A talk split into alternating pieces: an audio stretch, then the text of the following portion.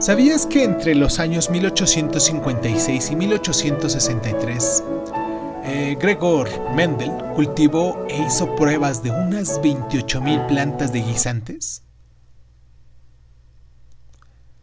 Cuando Gregor Mendel, un monje checo, comenzó a hacer experimentos con guisantes a mediados del siglo XIX, existían dos grandes teorías sobre la herencia biológica.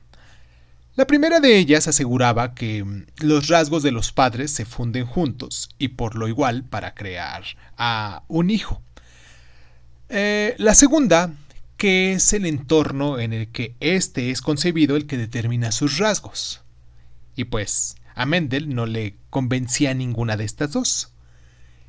En sus frecuentes pasos por los jardines de su monasterio, Mendel se fijó en la simpleza de los rasgos de las plantas del guisante común, Pisium sabitum. Se dio cuenta de que sus flores eran o blancas o púrpuras, no, nunca una mezcla de ambos colores, y que sus vainas eran o amarillas o verdes. Y pues los tallos eran o largos o cortos y las semillas o eran redondeadas o arrugadas.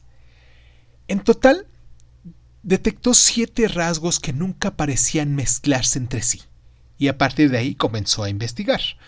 Pero cuando mezcló esta primera generación entre sí, un cuarto de sus frutos salieron amarillos.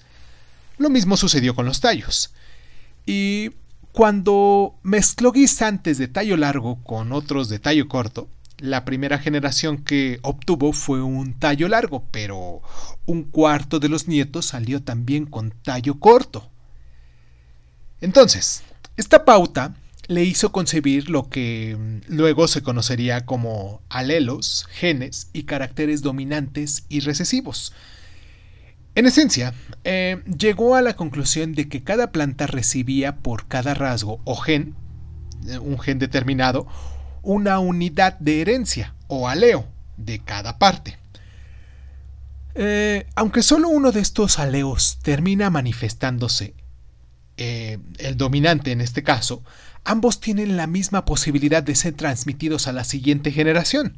Y pues de esta forma, después de que un guisante de tallo largo se junte con otro de tallo corto, su fruto contará con un alelo dominante que le hará largo y con otro recesivo que le hará corto.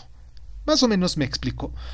Bueno, todos parecerán largos en este caso, pero todos portarán también el alelo que les haría cortos.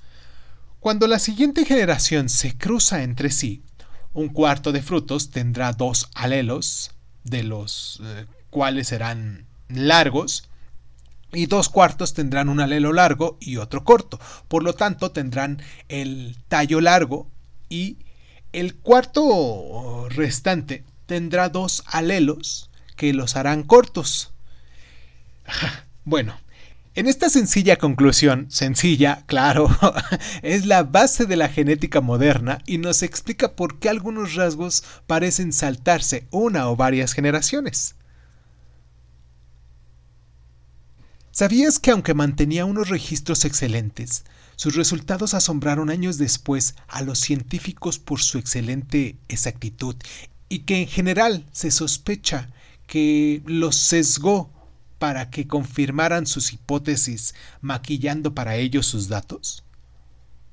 ¿Sabías que su obra fue en gran parte ignorada en la vida de Mendel y que murió en el anonimato? ¿Y que los botánicos redescubrieron sus trabajos nuevamente en el año 1900 y que a partir de entonces el estudio de la genética cambió para siempre?